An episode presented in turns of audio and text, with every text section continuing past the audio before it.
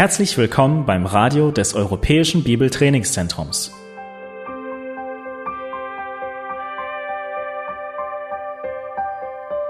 Unser Anliegen ist, dass der folgende Vortrag Sie zum Dienst für unseren Herrn Jesus Christus ermutigt.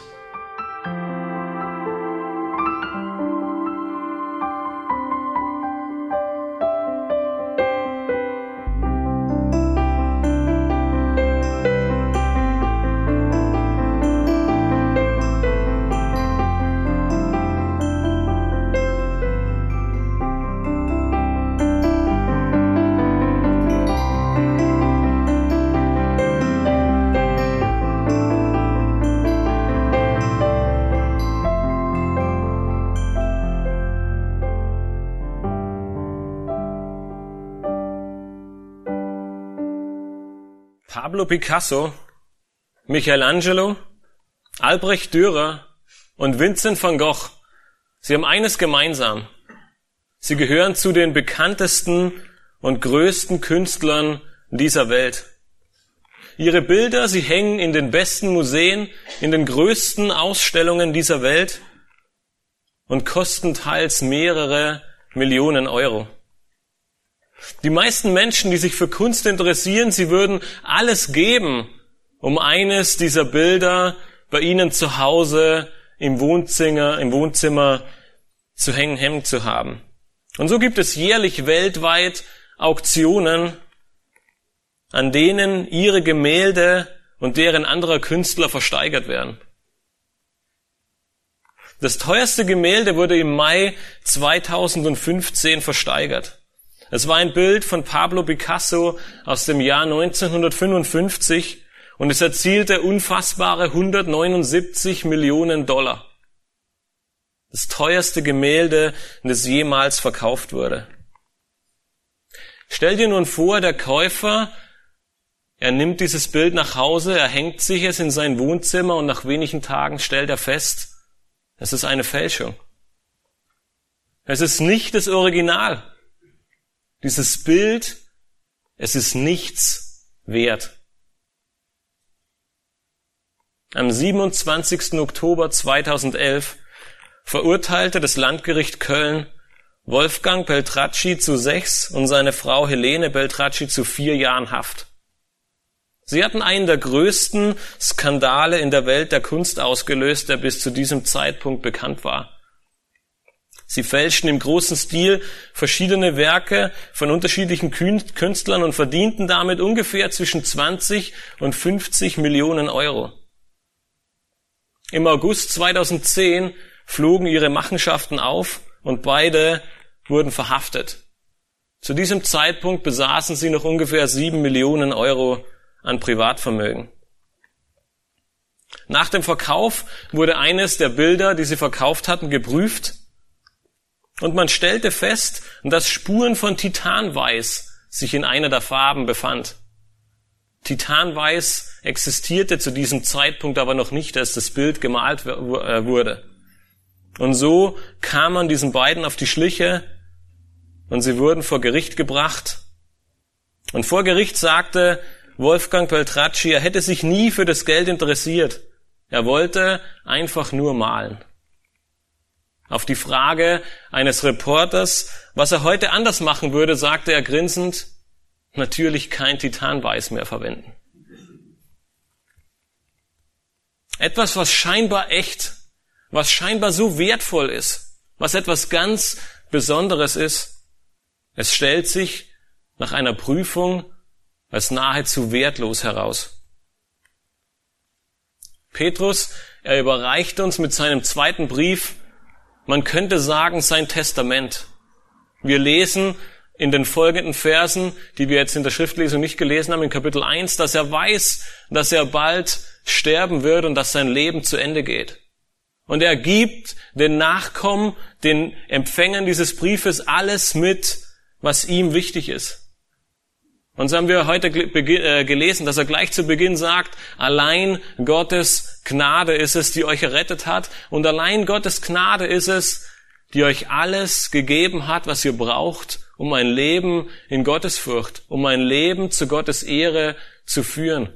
Und weil wir das wissen, weil wir diese Gewissheit haben, so können wir allen Eifer daran setzen, ein Leben zu seiner Ehre zu führen und ihm in unserem Leben die alle, alle Ehre zu geben.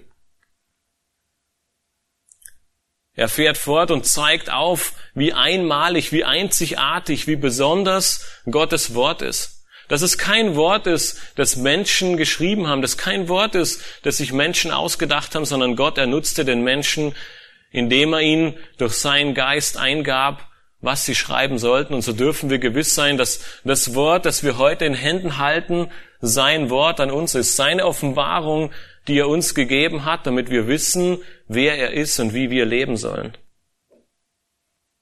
Und nach diesem ersten Kapitel würde man denken, es ist alles da, was wir wissen. Wir brauchen nicht mehr und wir können froh sein und freudig und frohlockend den Rest unseres Lebens als Gläubige leben und uns daran erfreuen. Doch Petrus, er nutzt das ganze zweite Kapitel, um deutlich zu machen, dass es viele Irrlehrer geben wird, die aufstehen werden aus unserer Mitte und die alles daran setzen werden, diesen besonderen Glauben, diese Einzigartigkeit, das Wort Gottes zu verfälschen, das Wort Gottes schlecht zu reden oder das Wort Gottes in eine Art und Weise zu drehen, um uns Dinge tun zu lassen, die weit ab von dem sind, was Petrus in den ersten Versen in Kapitel 1 sagt. Er nutzt viele Vergleiche und Anspielungen auf das Alte, auf das Alte Testament. Und wir haben das in den letzten Predigten gesehen, um so die Machenschaften aufzuzeigen dieser Irrlehrer und gleichzeitig das Gericht über sie zu besiegeln. Ab Vers 17 geht er nun mehr auf ihre Lehre und den Einfluss ein, den diese Irrlehrer in der Gemeinde und unter Gläubigen ausüben. Und eines wird dabei deutlich.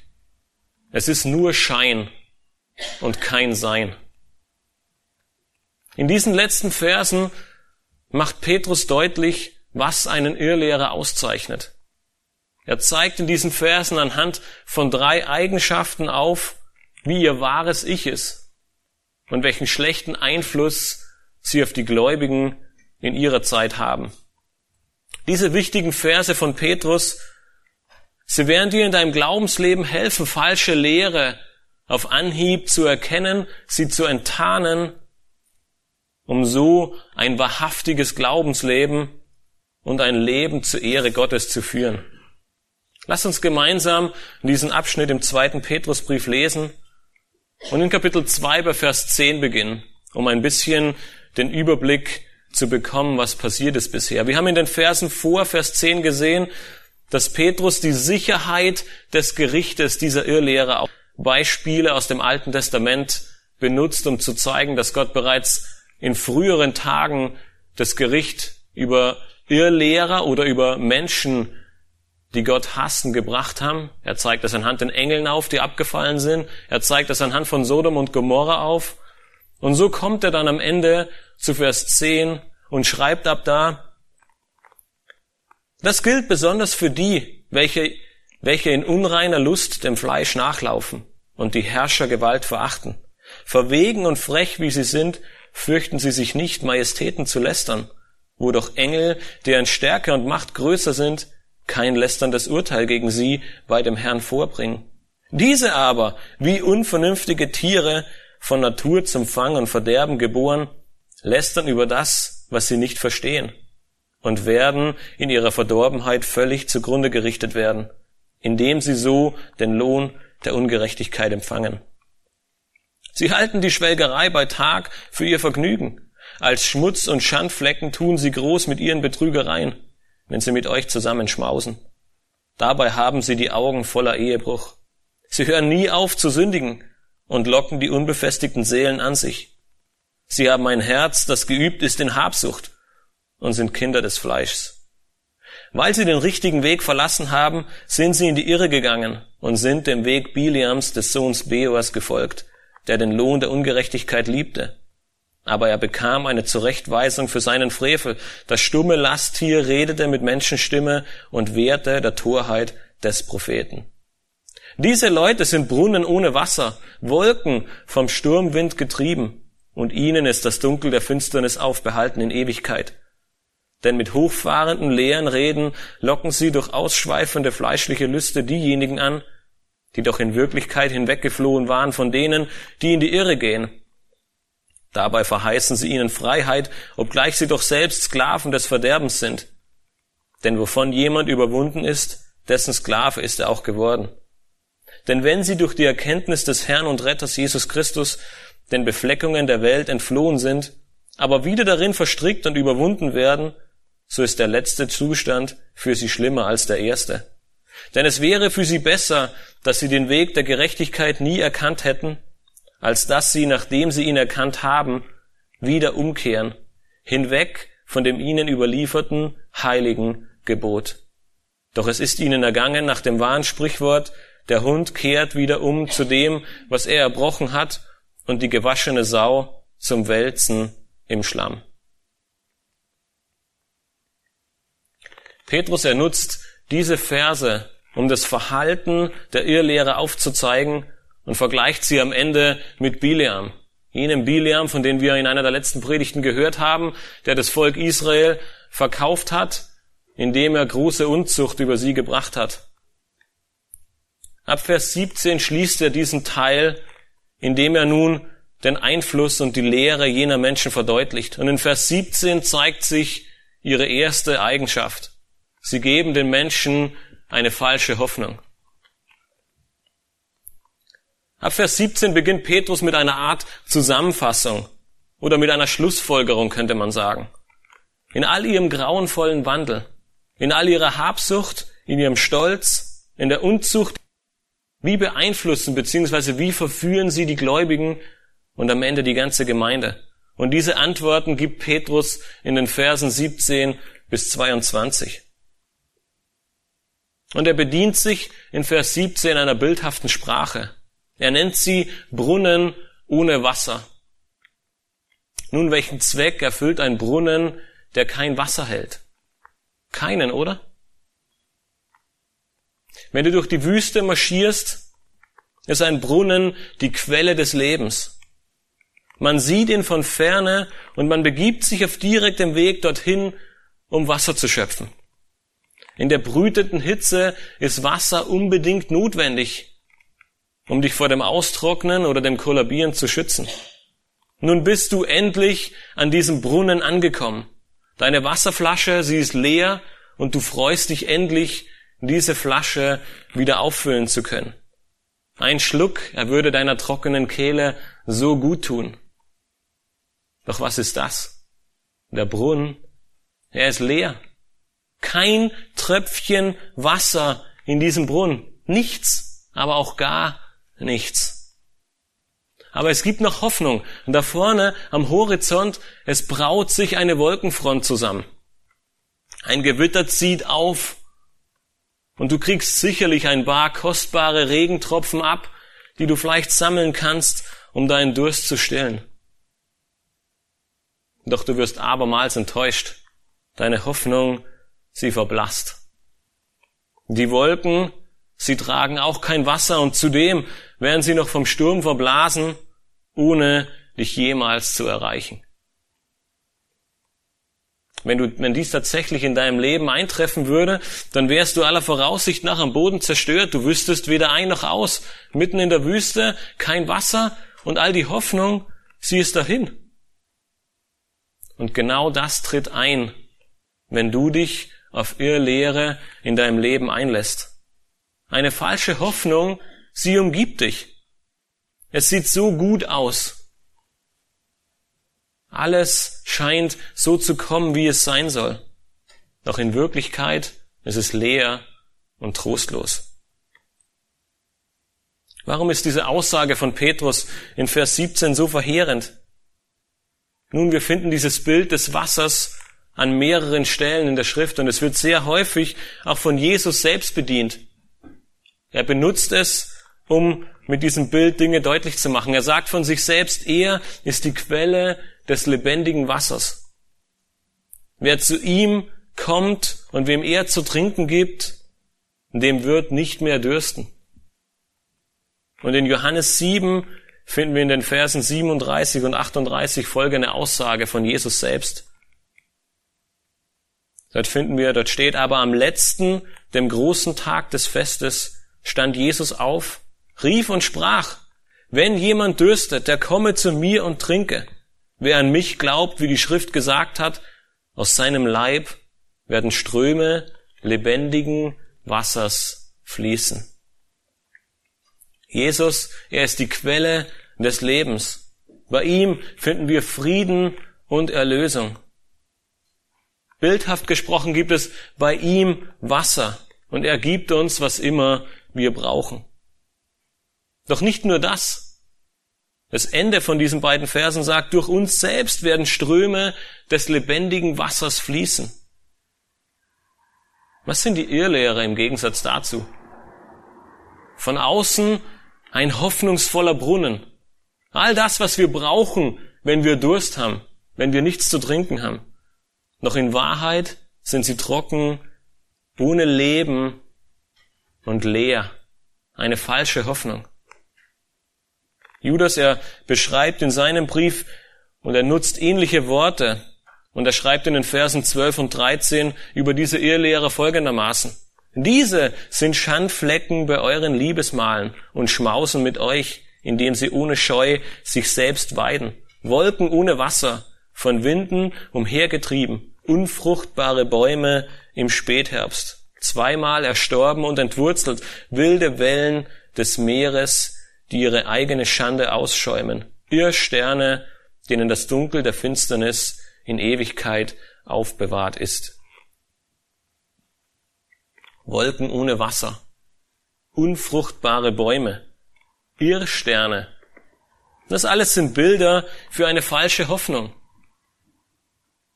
Ein Baum sieht von, einem, von, der, von Weitem erstmal toll aus. Wir sehen nicht gleich, ob er Früchte bringt oder nicht.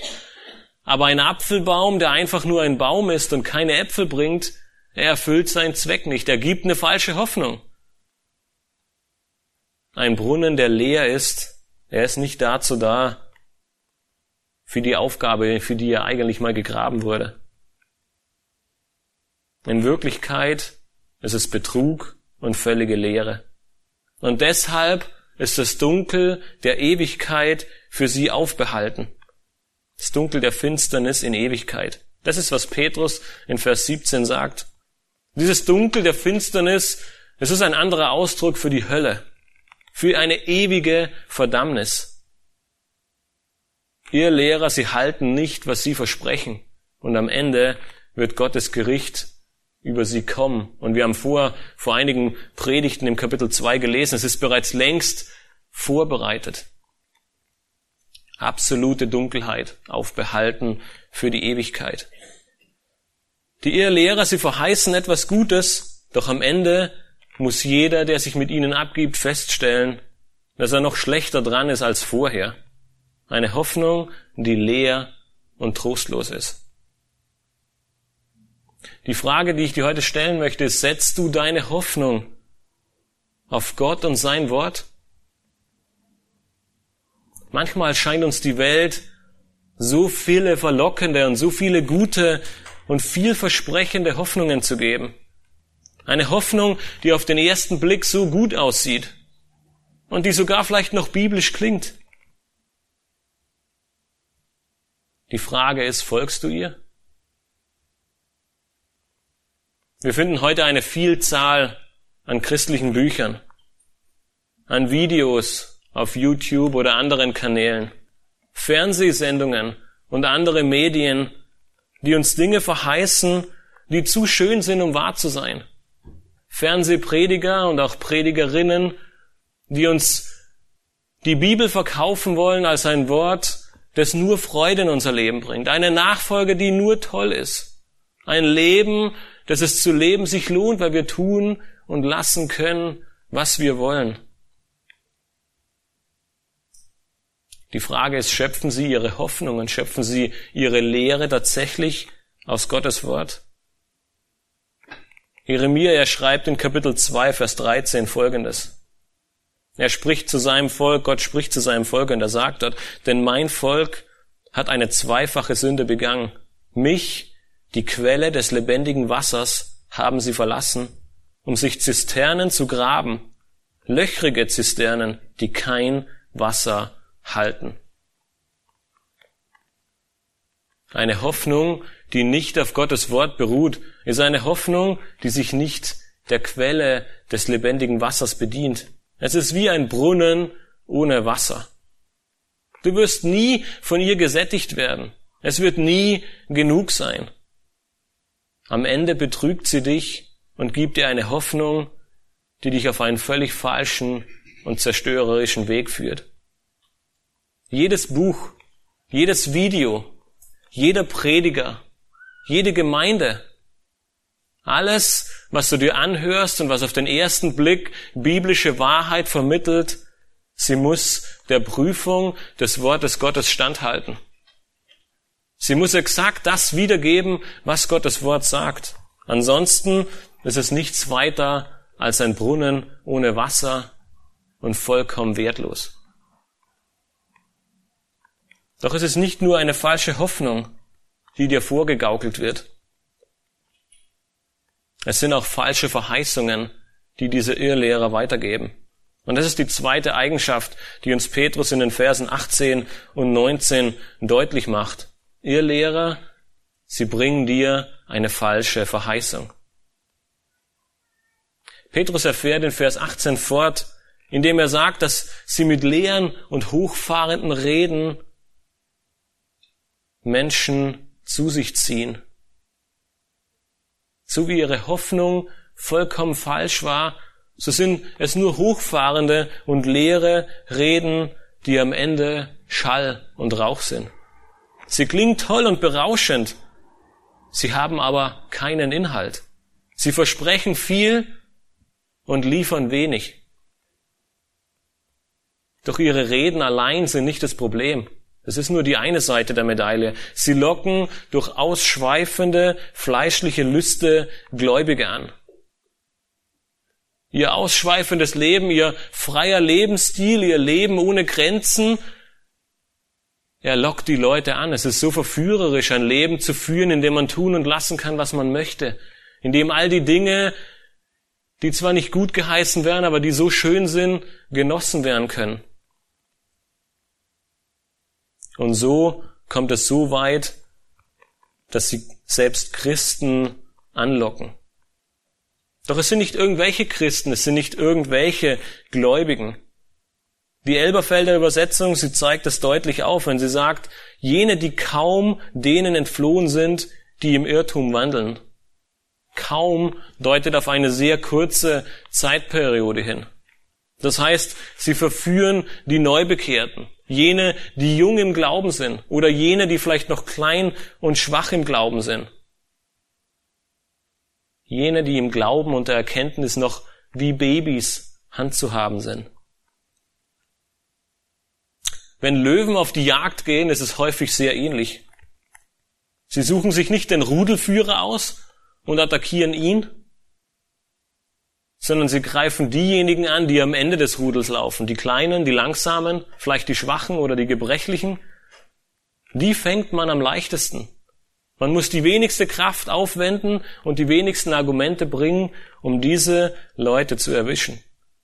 Und genau das, genau dieses Bild nutzen auch die Irrlehrer. Sie versuchen, die Neubekehrten, die geistlich Schwachen, Jenen, die, die, jene, die das Wort Gottes nicht in der Fülle ergriffen haben, die das Wort Gottes wirklich intensiv studieren und im Glauben wachsen. Sie greifen sie an und versuchen sie mit ihren Machenschaften um den Finger zu wickeln. Und genau hier sehen wir Petrus sein pastorales Herz, sein Wunsch danach, die Gläubigen wach zu rütteln es ist, glaube ich, weniger der Ärger um die Irrlehrer als mehr die Sorge um den Schaden, die die Irrlehrer im Leben dieser Gläubigen anrichten. Und deshalb warnt Petrus so eindringlich ein ganzes Kapitel davor, diesen Menschen keinen Glauben zu schenken. Er zeigt ihr Handeln und ihren Einfluss auf, um deutlich zu machen, folge ihnen nicht. Wenn sie nach rechts gehen, geh du nach links. Wenn sie das eine tun, dann mach das andere, aber habe bloß keine Gemeinschaft mit ihnen. Sie werfen ihre Angeln aus und ihr Köder am Haken, es sind leere Worte und ein Leben in Freude und Unzucht. Deshalb nutzt Petrus das ganze erste Kapitel, um so deutlich zu machen, dass Erkenntnis ein so zentrales Thema ist. Deshalb ist der ganze Brief voll davon. Du musst Christus kennen.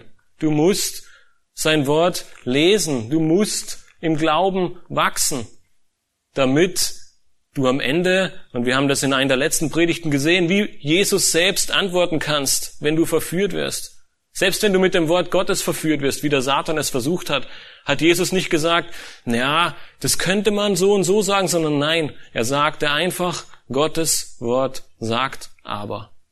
Und das muss das Ziel in unserem Leben werden. Wenn Menschen auf uns zukommen und uns tolle Sachen verkaufen wollen, dann müssen wir wissen und sagen können, das ist schön, dass du das verkaufen willst, aber Gottes Wort, es sagt deutlich was ganz anderes. Gottes Wort, es sagt mir, dass dies und jenes richtig ist und dass dein Weg ins Verderben führt. Ansonsten bist du leichte Beute für jeden Wind der Lehre.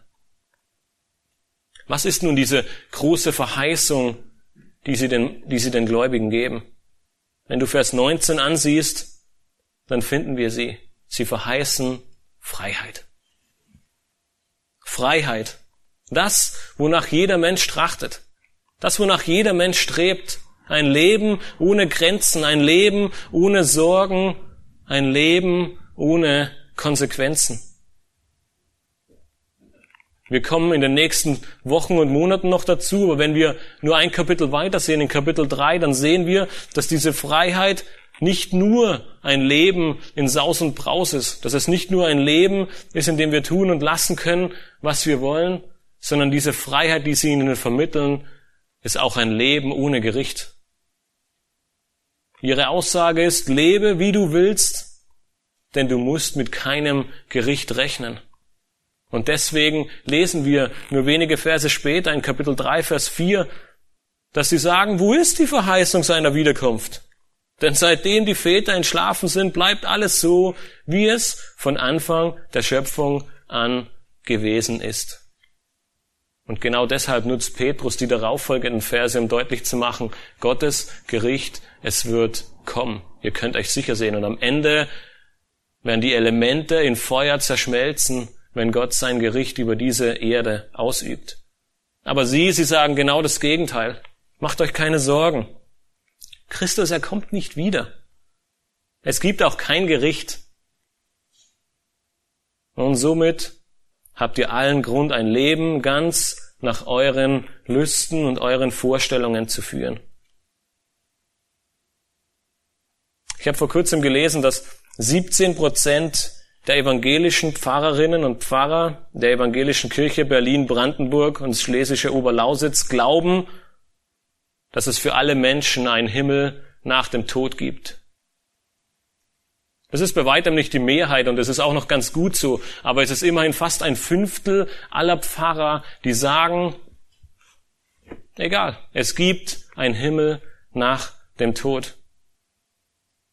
Und demnach wird es sicherlich auch heute von den Kanzeln so gepredigt. Das heißt, wir müssen gar nicht so weit über unseren Tellerrand hinaussehen, um zu erkennen, dass bei weitem nicht alles biblisch ist, was uns als biblisch verkauft wird und dass Gottes Gericht heute genauso wie damals kleingeredet oder sogar weggeredet wird. Und Paulus, er hatte eine ähnliche Schwierigkeit bei den Korinthern. Sie hatten ein ähnlich falsches Verständnis von Freiheit und deswegen schreibt er in 1. Korinther 6, Vers 12, alles ist mir erlaubt, aber nicht alles ist nützlich. Alles ist mir erlaubt, aber ich will mich von nichts beherrschen lassen.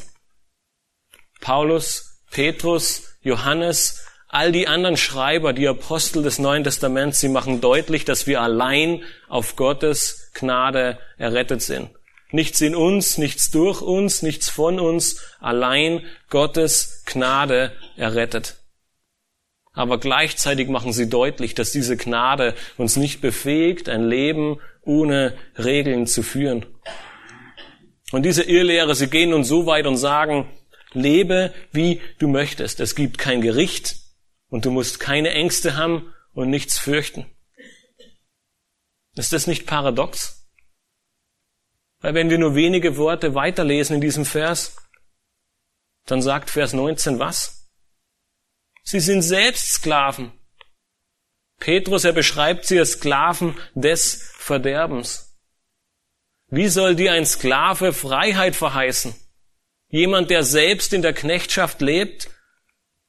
Jemand, der selbst keine Freiheit genießt, er sagt dir, tu einfach das, was ich mache und was alle anderen machen und du wirst frei sein. Das zeigt einmal mehr diese Unverfrorenheit und diese Lüge dieser Irrlehrer auf.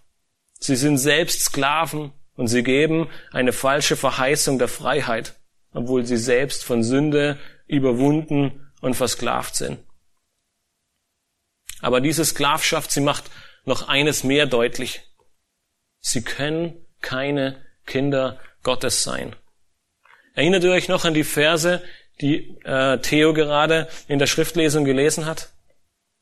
Petrus, er, beginnt in Kapitel 1, Vers 4, indem er schreibt, durch welche er uns die überaus großen und kostbaren Verheißungen gegeben hat, damit ihr durch dieselben göttlicher Natur teilhaftig werdet, nachdem ihr dem Verderben entflohen seid das durch die Begierde in der Welt herrscht. Durch unsere Wiedergeburt, durch die Gnade Gottes, die uns errettet, werden wir der göttlichen Natur teilhaftig. Und zwar nachdem wir den Begierden und den Lüsten und dem Verderben dieser Welt entflohen sind. Diese Irrlehrer, sie sind jedoch Sklaven dieser, dieses Verderbens. Erkennst du den Unterschied? Petrus, er macht deutlich, All jene sind errettet, die diesem Verderben entflohen sind, und sie, sie sind Sklaven dieses Verderbens. Und so schließt er diesen Vers, in dem er sagt, denn wovon du überwunden bist, dessen Sklave bist du auch. Entweder, und das ist das, was sehr viele Apostel in ihren einleitenden Worten nutzen, entweder du bist Sklave Christi oder du bist Sklave des Verderbens. Es wird heute vielleicht kein Irrlehrer sein, der in der Mitte unserer Gemeinde aufsteht und dich mit diesem Aussagen zieht.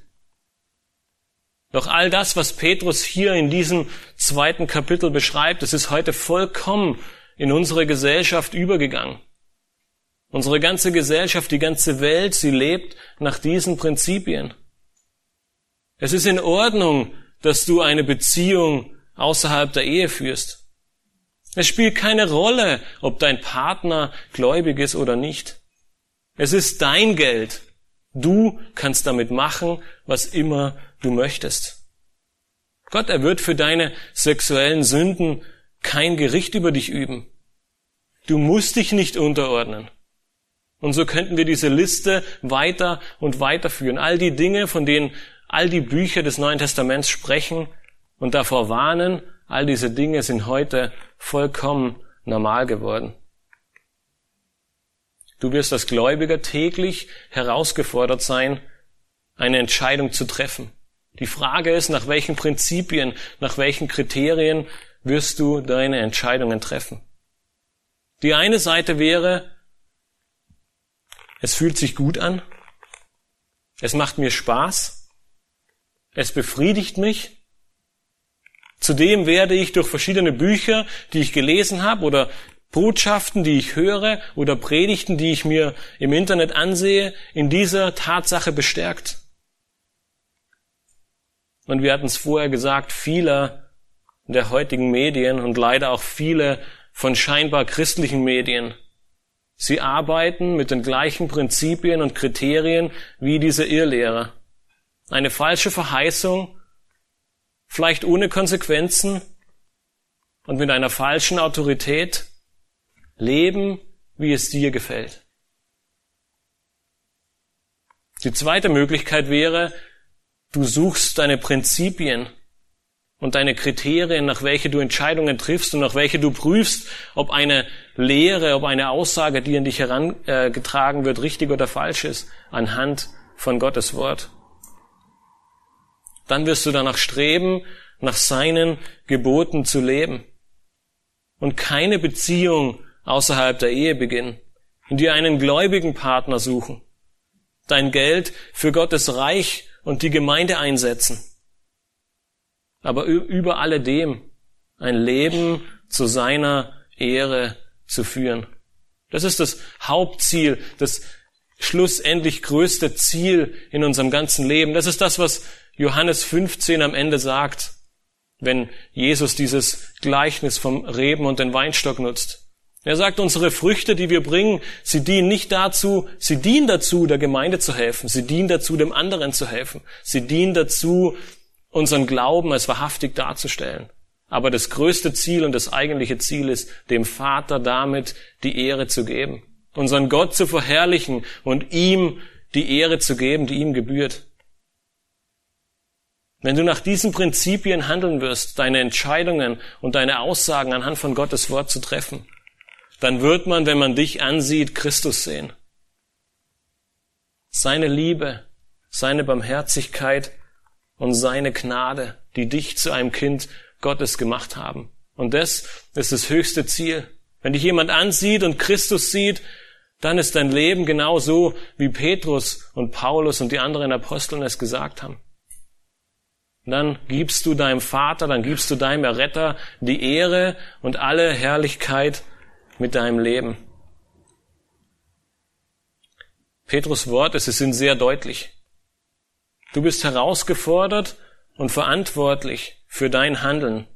Und deswegen ist es so wichtig, dass jeder einzelne von uns Petrus Warnungen in diesen Versen ernst nimmt. Denn diese falsche Hoffnung und diese falschen Verheißungen, die die Aposteln, äh, die, die die Irrlehrer geben, sie werden am Ende in ihrem Leben sichtbar werden. Und das ist die dritte Eigenschaft, mit der sie die Gläubigen beeinflussen. Ein falscher Lebenswandel. Das ist, was wir in den Versen 20 bis 22 sehen. Petrus erschließt diesen Abschnitt mit dem letzten Erkennungsmerkmal, ihrem falschen Lebenswandel. Und gleich zu Beginn sehen wir, dass sie es eigentlich besser wissen sollten. Sie sind Teil der Gemeinde.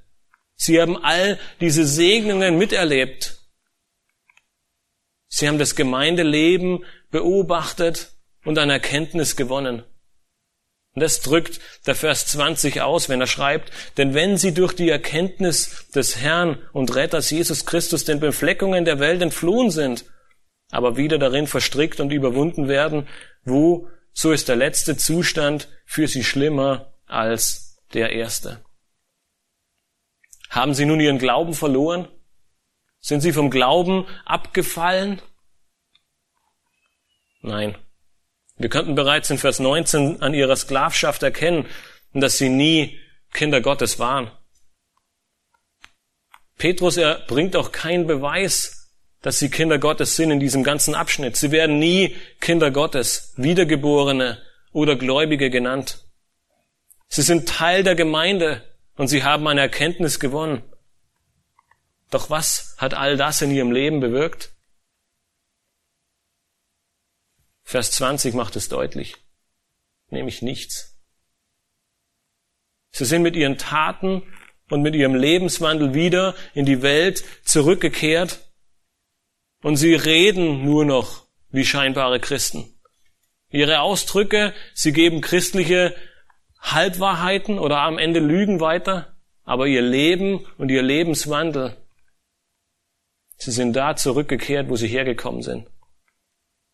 Und so trifft auf sie die gleiche Wahrheit zu, die Johannes in 1. Johannes 2, Vers 19 ausspricht. Er sagt dort, sie sind von uns ausgegangen, aber sie waren nicht von uns.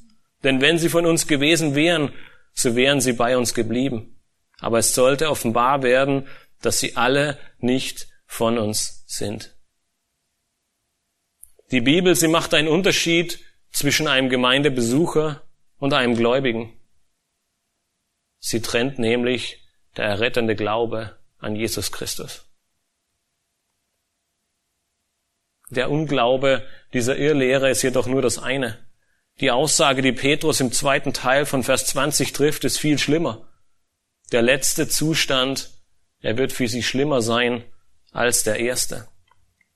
Nun, was meint er damit? Was war ihr erster Zustand? Nun, sie waren verloren in Sünde, wie jeder von uns. Kein Mensch kommt als Gläubiger zur Welt, sondern wir alle, wir sind verloren in der Sünde. Und dann hörten sie das rettende Evangelium.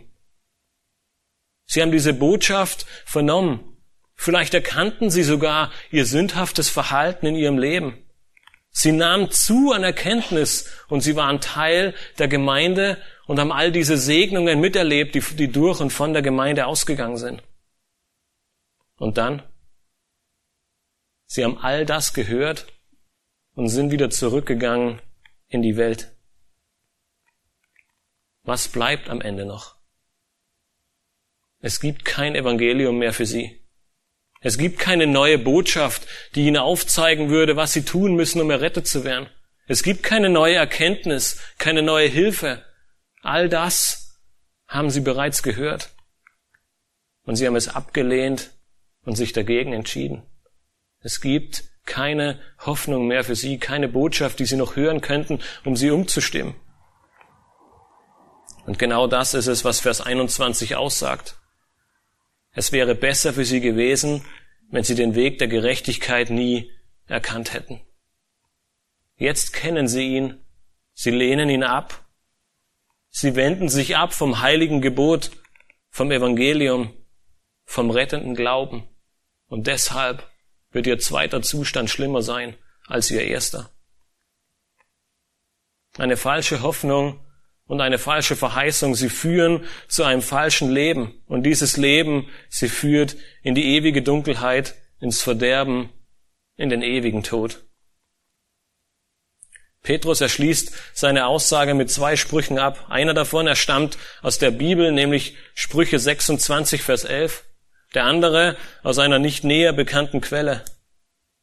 Denn ihr Lehrern ergeht es am Ende wie Hunden und Schweinen. Sie kehren zu ihrem Erbrochenen zurück oder wälzen sich nach ihrer Waschung wieder im Schlamm. Nun, was Petrus damit sagen will, ist ganz einfach. Unrein bleibt unrein. Es fand keine Veränderung ihrer Natur statt. Sie waren immer die gleichen. Niemals eine neue Kreatur oder eine neue Schöpfung, wie Paulus es im zweiten Korintherbrief ausdrückt. Und so kommt, was kommen muss. Sie kehren dorthin zurück, wo sie hergekommen sind. Nun, heute werden Hunde und Schweine als intelligent und manchmal noch niedlich angesehen. Es gibt Fernsehfilme von Schweinen, die klein und niedlich aussehen und so sind sie in manchen Haushalten sogar mittlerweile zu Haustieren geworden. Doch in der damaligen Kultur war das vollkommen anders.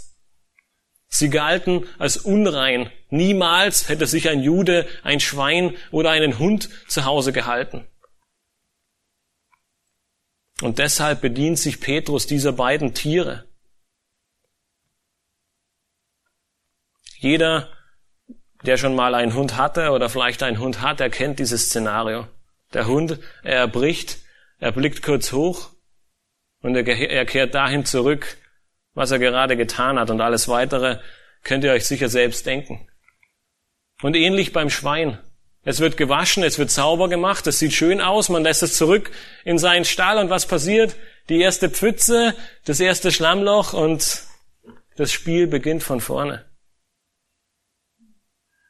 Ohne einer wahrhaften Sündenvergebung von Jesus Christus und der Erschaffung einer neuen Schöpfung, einer neuen Kreatur, wie die Schrift es sagt, durch die Wiedergeburt bleibt der Mensch verloren. Er bleibt unrein und geistlich tot. Diese Tatsache, sie wird im Leben dieser Menschen sichtbar. Und es ist ein deutlicher Hinweis und eine Warnung vor ihren üblen Machenschaften.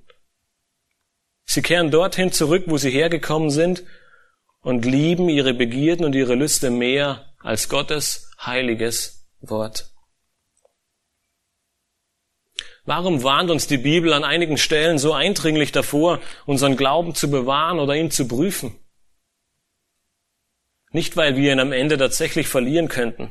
Es gibt eine überwältigende Anzahl an Bibelstellen, die die Unverlierbarkeit des Heils und der Errettung in Stein meißeln, die es unmöglich machen, auch nur über dieses Sinn.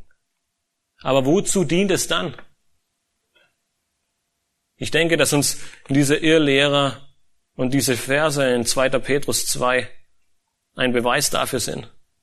Nämlich damit du feststellst, ob dein Glaube wirklich ernst ist und ob du dich nicht selbst betrügst. Wenn du glaubst, wenn Christus dein Erlöser ist, dann wirst du zu seiner Ehre leben.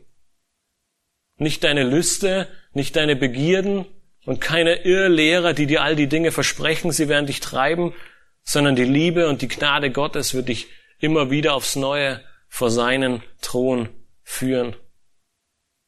Jesus selbst, er brachte es kurz vor seinem Tod auf den Punkt, als er in Johannes 14, Vers 23 sagte, wenn jemand mich liebt, so wird er mein Wort befolgen, und mein Vater wird ihn lieben, und wir werden zu ihm kommen und Wohnung bei ihm machen.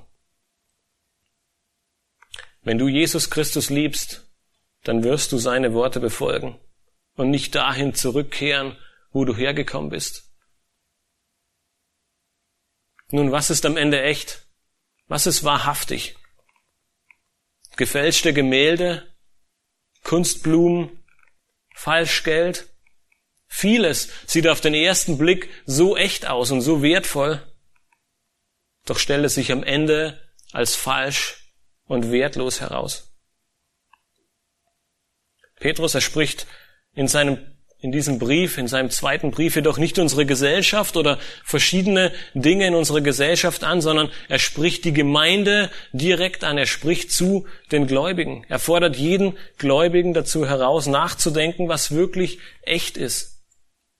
Und die Antwort ist am Ende allein Jesus Christus. Denn selbst in der Gemeinde ist leider nicht alles echt.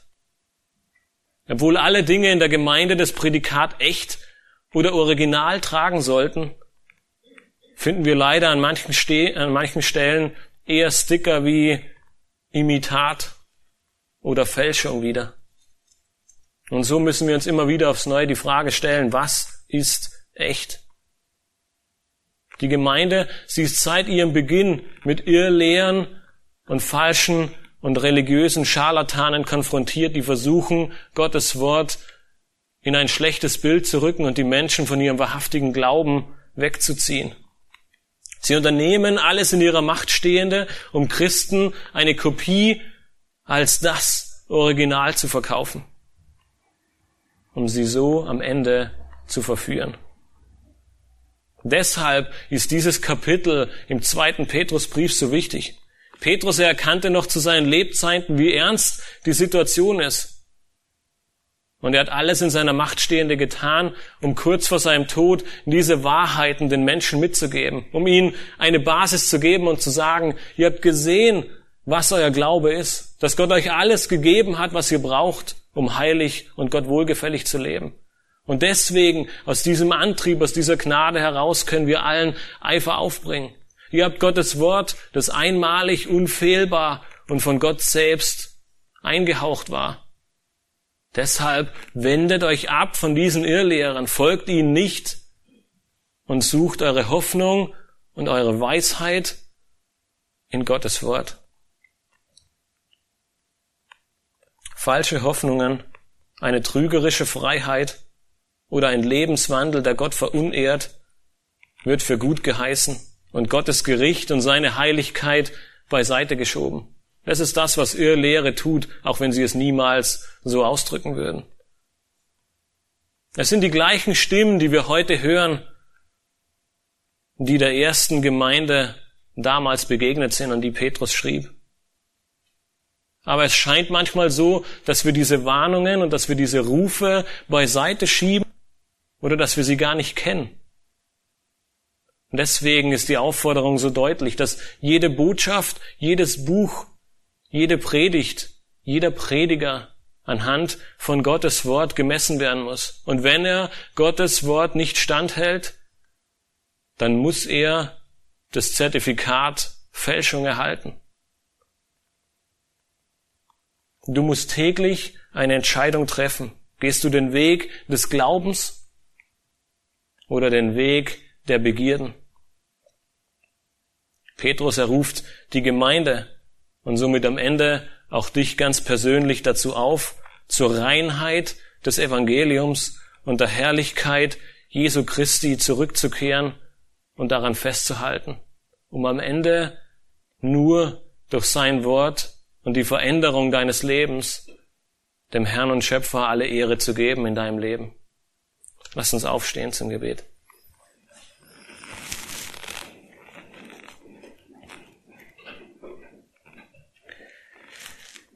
Himmlischer Vater, ich möchte dir von Herzen danken, dass wir diese Verse in deinem Wort finden dürfen, Herr, die uns so eindringlich davor warnen, dass Irrlehre und eine falsche Sicht von deinem Wort nicht nur damals ein Problem war, sondern dass sie auch heute an jeder Ecke versteckt ist, Herr, und heute vielleicht sogar noch tragischer als damals. Wir haben Unmengen an Möglichkeiten durch Büchern, durch Medien, durch das Internet, ähm, durch so viele ähm, Dinge, Predigten, Bücher ähm, und andere Dinge zu hören und zu lesen und uns vereinnahmen davon zu lassen, Herr, dass wir so schnell hin und her gerissen sind und deswegen ist gerade der zweite Petrusbrief eine große Ermutigung darin, in der Erkenntnis zu wachsen, wirklich an deinem Wort festzuhalten und deinem Wort immer und in jeder Situation unseres Lebens den höchsten Stellenwert zu geben, dass wir alles anhand von deinem Wort prüfen, dass dein Wort die Richtschnur und die Autorität in unserem Leben ist,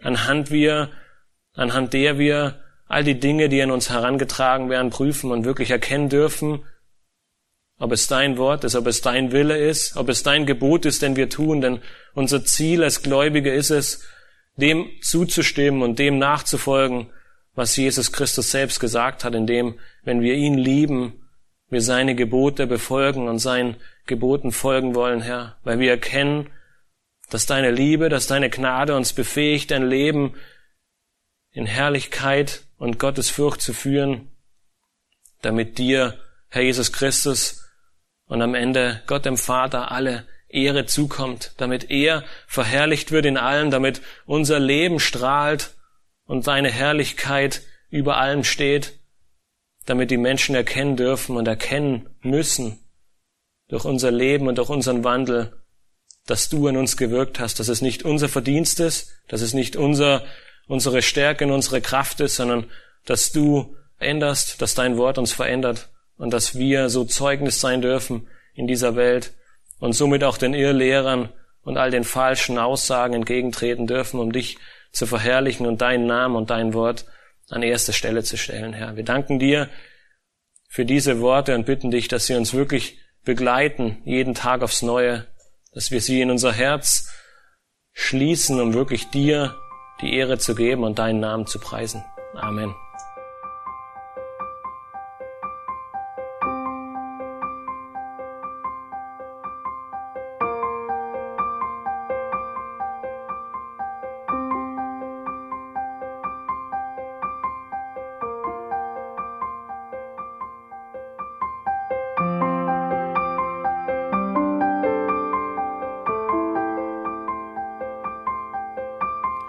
Alle Vorträge unseres Programms, Bücher, DVDs und vieles mehr können Sie bei uns unter www.shop.ebtc.org erhalten.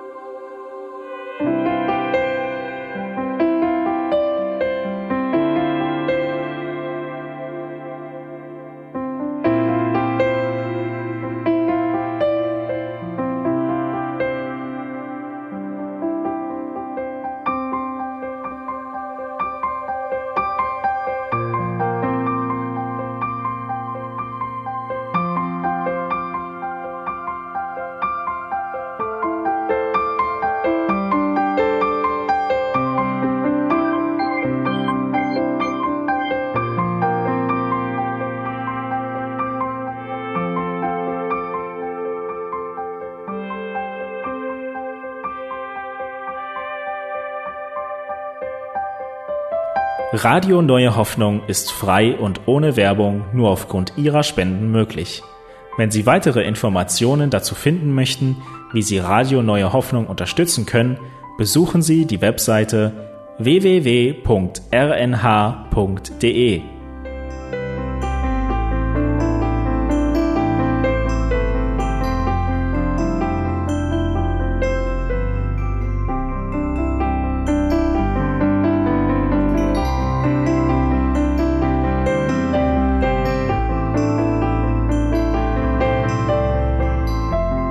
Sendezeiten des EBTCs sind Montag, Mittwoch, Freitag und Samstag jeweils von 10 bis 11 Uhr.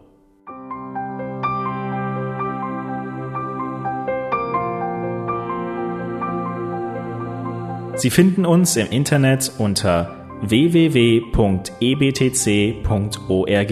Eine E-Mail können Sie uns senden an radio.ebtc.org. Telefonisch erreichen Sie uns unter 0049 3060 988 610. Unsere Postanschrift lautet an der Schillingbrücke 4 in 10243 Berlin, Deutschland.